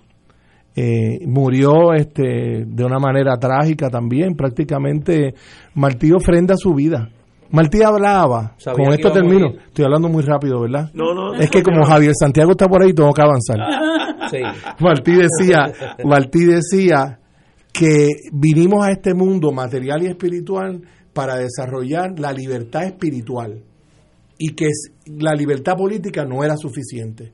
Teníamos que lograr nuestra elevación espiritual. Martí hablaba del hombre nuevo y superior en los 1870, algo que después acuñó Che Guevara un siglo después. Ya Martí estaba hablando. Martí fue el primer antiimperialista de los así lo llaman en la historia, el primero gran líder de América Latina que dijo, por ahí vienen los Estados Unidos a apoderarse de nuestras tierras, a apoderarse de nuestros recursos naturales. Se adelantó al cambio climático. Tú lees a Martí y él está hablando del hombre y de la naturaleza, que, eh, que son una misma cosa. Era un adelantado. Era un adelantado. Entonces, bueno, eh, creo que estamos haciendo una contribución a esto y el sábado en ¿Dónde? Casa Norberto a las 2 de la tarde. En Plaza Las En Américas. Plaza Las Américas. Plaza Norberto, 2 de la tarde. Sí, tengo un problema serio porque el reverendo doctor Luis Rivera Pagán, que es una eminencia, no solamente como teólogo, yo creo que es uno de los intelectuales Así principales de nuestro país, Así es. me- va a estar conmigo y ya me dijo que me va a hacer 10 preguntas, que él no va a hablar. Me dijo, mira, te quiero informar algo. Así es, yo, Luis. yo voy con 10 preguntas, así que prepárate. Bueno, tiene... Todo antes de invitado. eso, antes de la... De, Ah, de- sí. Tenemos un documental de José Martí, de corto de 20 minutos, y Pedro Selvigón, el legendario periodista, Sí. que es el mejor que declama, eso lo dicen los cubanos, el mejor que declama los poemas de Martí Así es es. Pedro Selvigón, va a declamar y le pedí que hiciera uno de los discursos de Martí, que se lo sabe de memoria también. Así que están todos invitados. Privilegio. Eh, les agradezco mucho eh, pues que esta oportunidad y si pueden leer el libro y hacerme un comentario, se los agradezco. Sí, lo haremos. José Bendiciones. Martí, José Martí, Guerrero del Amor, Orígenes y Desarrollo de su pensamiento espiritual, la investigación doctoral del hoy doctor José Rafael Cospontón, conocido en el mundo de los A mortales. mí se me olvida eso. Yo a veces Como- digo, como ¿sabes lo que hago? Cos. Antes de irme, antes, tengo que hacer algo, me tienen que hacer un favor o algo, tengo, llamo a alguien y le digo, mira, es para poco a ver si me puedes ayudar. Y después, espérate un momento, yo debo decir, soy el doctor. No, y entonces no. digo, hola, ¿quién habla? Es el doctor Cos. Ah, dígame, ¿en qué lo puedo ayudar? No, porque entonces la gente te va a pedir recetas y esas cosas. Eso pasa. Sábado a las 2 de la tarde sí. en Casa Norberto, present- eh, de Plaza Las Américas, presentador de lujo, el hermano Luis Rivera Pagán, Pedro Selvigón, martiano consecuente de toda una vida, la voz que mejor declama los poemas de Martí y don el Y doctor estamos Cos. con Victoria Ciudadana, Ignacio. Sí. Esperamos reclutarte. Tengo Estamos buscando un portavoz Tengo- estadista. Tengo que hablar contigo. Tenemos que conversar. Tengo que hablar contigo. Vamos formar eres. victorias ciudadanas. Yo, Papo, gracias. tener aquí, hermano, como siempre. Y si integramos a Ignacio, eso así que va a ser una victoria, una victoria ciudadana. ciudadana. Que me abren una carpeta, de cogerlo suave. Tenemos que ir a una pausa, amigos. Fuego Cruzado está contigo en todo Puerto Rico. Y ahora continúa Fuego Cruzado.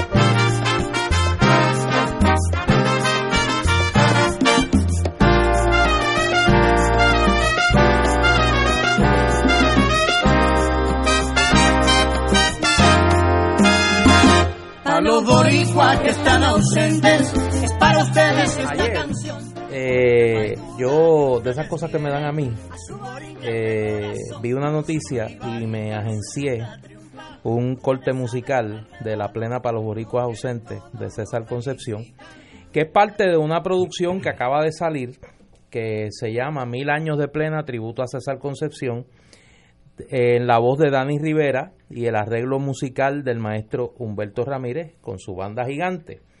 Y quise invitar para que haga eh, la introducción propiamente de esta joya y del concierto que la va a acompañar el próximo 5 de octubre en Cagua a uno de los autores intelectuales de este gran de, de esta gran idea el, disco el, eh, y el concierto que le hacen la justicia más que necesaria a una gloria de nuestra música, el callellano eh, César Concepción, que es Javier Santiago, de la Fundación Nacional para la Cultura Popular, que tengo que decir que en un país donde yo cada vez es menor el número de gente que respeto y admiro, Javier está en ese grupo Ah, porque lleva una batalla y una, un apostolado de preservar lo mejor de nuestra música. Cuando muere uno de nuestros grandes cantantes, de nuestros grandes músicos, de nuestros grandes intérpretes, la primera fuente de información y a veces la única es la página de la Fundación Nacional para la Cultura Popular, así que y eso lo, lo hace con mucho amor y con mucho tesón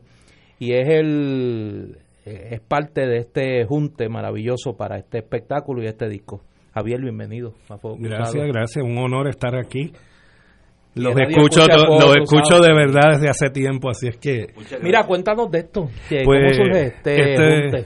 El Junte, bueno, la iniciativa es del propio Dani, porque sabes que estuvo con César Concepción en una etapa temprana de su carrera. Dani, Dani canta con César en la década de los 60. Dani cantaba en, en el coro de la iglesia Ajá. eh, y, y llega a cantar con, con la orquesta, creo que fue luego de la salida de Freddy Gutiérrez, Ponceño, y canta en el Hotel Flamboyán, cuando, Flamboyán. César, cuando César era la orquesta de la orquesta de planta del Hotel Flamboyán, era la orquesta del maestro César Concepción.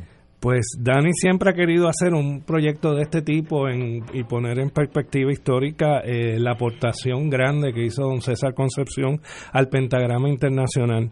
Y luego se une con un músico de la nueva generación que es Humberto Ramírez, que pues ha trabajado y es un ejemplo de creatividad Oh, sí. continua, porque a la verdad que es como un... Tiene un sombrero grande sacando ideas Él de cosas que de quiere música, hacer. él sí. sabe algo de música. Y- Y, y se ha mantenido Humberto, de hecho, hace, yo creo que todos los años, eh, como parte de, su, de sus noches de con su Big Bang en, en el condado, eh, le dedica una de esas noches en julio, que siempre es el, el natalicio de César Concepción en julio, se lo dedica a César y a su música. Pues nosotros lo que hicimos fue unirnos a Humberto, comenzamos trabajando con Humberto con Lucy Faveri, divinamente. Eh, ese fue un proyecto de la fundación. Y entonces surge la oportunidad de hacerlo de Dani y Humberto juntos y entonces me reclutan también, me montan en el carrito para la fundación y eh, comenzamos a trabajar en conjunto.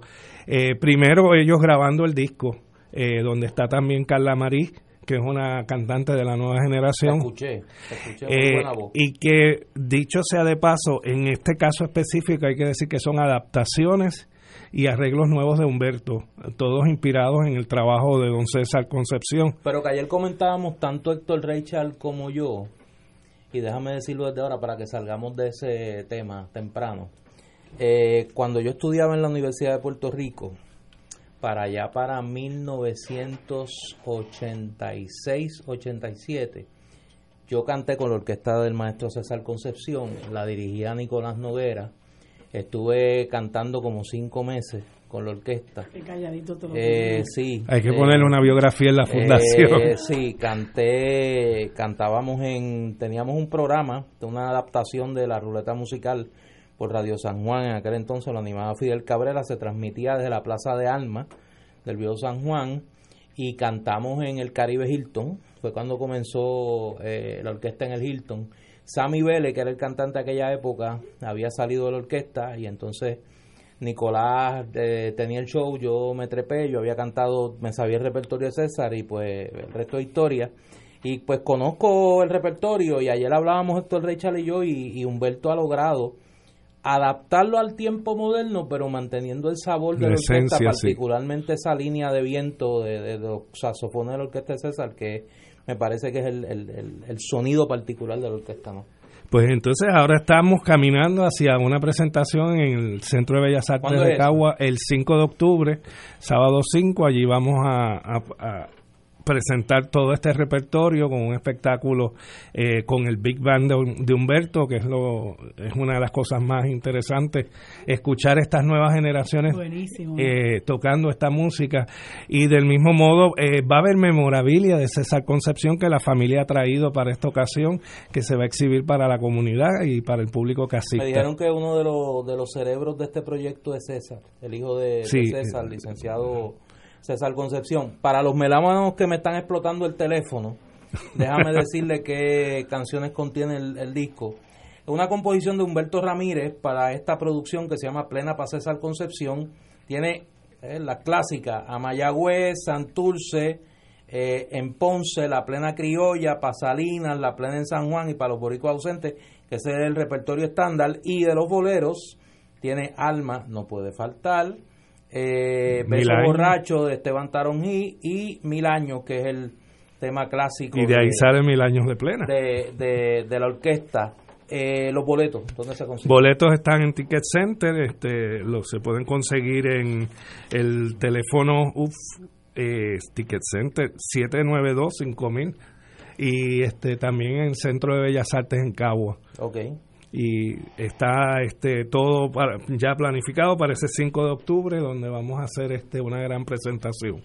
Me preguntan dónde se puede comprar el disco si, si es posible ahora ahora mismo en la Fundación Nacional para la Cultura Popular y me llegó hoy. ¿En dónde? En el Viejo San Juan, calle Fortaleza número 56. 56. Esquina calle Resistencia.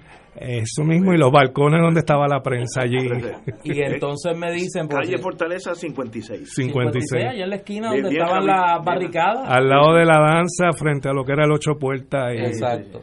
Y me escriben, porque si no me regañan, que en el Candil, en Ponce, eh, claro. eh, Tamara lo tiene. Tamara, y Luz Nereida lo tienen, lo tienen allí. Miren, eh, yo no suelo hacer esto, pero, y revelo mi fanatismo con la orquesta, porque obviamente pues me siento una ínfima parte de esa historia. Eh, yo creo que Dani y Humberto han hecho una contribución extraordinaria a, a revivir una época del país, una orquesta que como decía, ayer yo citaba a Mariano Altau, que la presentaba con razón como la mejor y más popular orquesta de Puerto Rico en aquel momento, y me parece que le han hecho justicia a un gran puertorriqueño, un gran compositor, uno de los nuestros mejores arreglistas, y una figura olvidada en la música en la música puertorriqueña eh, César Concepción. Así que si usted quiere escuchar buena música de esa época si usted bailó allí mire en el Cabo Rojeño en el Flamboyán en el Jack Club en el Hotel Condado en el Hilton pues mire tiene la oportunidad de revivirlo con este disco extraordinario buenos arreglos la voz de Dani se oye limpia e impecable como siempre eh, un gran trabajo. Así que yo se lo dije ayer privadamente, pero lo digo públicamente a Javier, a Dani, a Humberto, han hecho un trabajo sencillamente extraordinario. Compañero, este disco se consigue calle Fortaleza número 56, ¿cómo se llama? El Fundación Nacional para la Cultura Popular. Eso y también nuestra página de internet, que ya está para los amigos que están en el exterior. Yo cuando viví en Estados Unidos tuve el privilegio, yo no sabía quién era César Concesión Sencillamente fui a un sitio, un, nightclub de noche y estaba esa orquesta y, me, me, impresionó. ¿Fuiste o al Cabo Rojeño o al Palladium? Palladium. Al Palladium Ballroom. Sí, bueno lugar. Y me impresionó la orquesta porque una de muchos, eh, muchos este, miembros de esa orquesta. Eh, yo nunca y bailaste los boleritos de, de, la Sí, y otras cosas también. Y las plenitas. bueno, mil años de plena, tributo a César Concepción, sábado 5 de octubre, eh, la hora las 8, 8, de la noche. 8 de la noche, Centro Bellas Artes de Caguas, tributo al maestro César Concepción, Dani Rivera con la banda gigante del maestro Humberto Ramírez buena música y en un buen lugar como es el Centro de Bellas Artes del país de Caguas. Un privilegio tenerte aquí. Javier, gracias. Gracias a ustedes. Mira, importante, la página web de la, de la fundación. www.prpop.org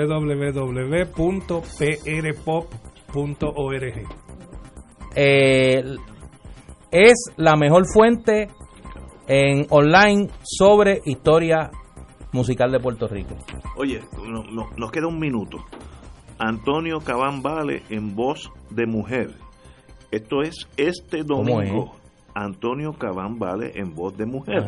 ¿Cómo es? Michelle Brava, Carmen Nidia Velázquez y Chabela Rodríguez, que tuve el privilegio de conocerla eh, en, la convención de oh, abogados. Las tres son, tres bravas.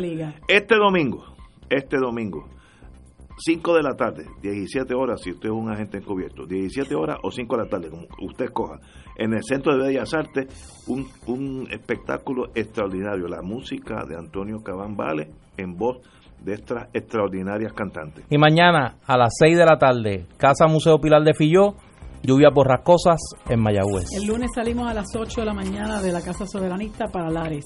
Oye, Oye, Marilu, no, no, todo el mundo tiene que buscar tiene- tu outfit. No. Mire, apunto, todavía la semana no se ha acabado. Mañana es viernes. Apunta el teléfono de Ignacio en la nevera, en un lugar visible. El verano no se ha acabado, ni la semana tampoco. Señores, tenemos que irnos hasta mañana viernes.